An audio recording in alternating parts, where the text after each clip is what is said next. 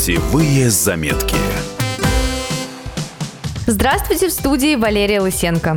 Моя подруга недавно вернулась из Исландии, где ей посчастливилось наблюдать за северным сиянием. Это было одной из главных целей ее путешествия. Но увидеть полярное свечение удалось не сразу. Удача пришла только в конце поездки, рассказывает Лена.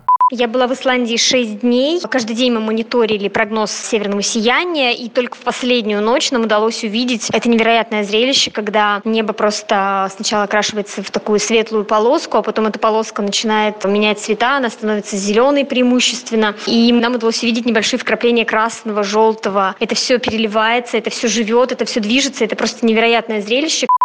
Исландия не единственное место, где можно увидеть огни Авроры Бореалис. Так на латыни называют северное сияние. Это чудо природы доступно и в России. Устраивать фотоохоту нужно на самом севере страны, за полярным кругом, подальше от крупных городов, чтобы огни населенных пунктов не перебивали свечение.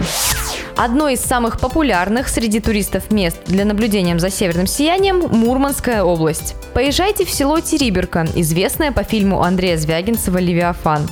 Проще всего купить специальную экскурсию у местной компании. Цены начинаются от двух с половиной тысяч рублей на человека. Проживание, как правило, оплачивается отдельно. На это закладывайте порядка двух тысяч за двухместный номер.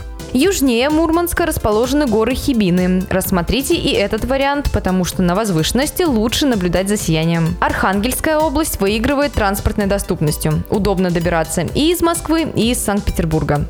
Но для нашей цели уезжайте подальше, на север региона. Отличное место Ямал. На полуострове развита сеть цифровых магнитовариационных станций. С их помощью метеорологи проводят исследования магнитного поля, которые нужны при составлении прогнозов северного сияния. А еще здесь можно увидеть оленей, попробовать строганину и познакомиться с бытом коренных жителей Ямала – ненцев.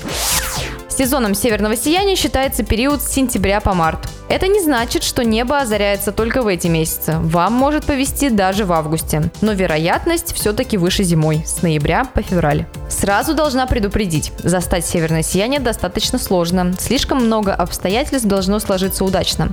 Так что будьте готовы съездить на север в холостую. Но можно и повысить свои шансы. Во-первых, закладывайте на поездку не меньше трех дней. Во-вторых, приготовьтесь не спать ночами, ведь лучшие часы для наблюдения за сиянием с 10 вечера до 3 утра. Также лучше скачать специальное приложение, оно позволит отслеживать прогноз, насколько вероятно, что именно этой ночью произойдет чудо.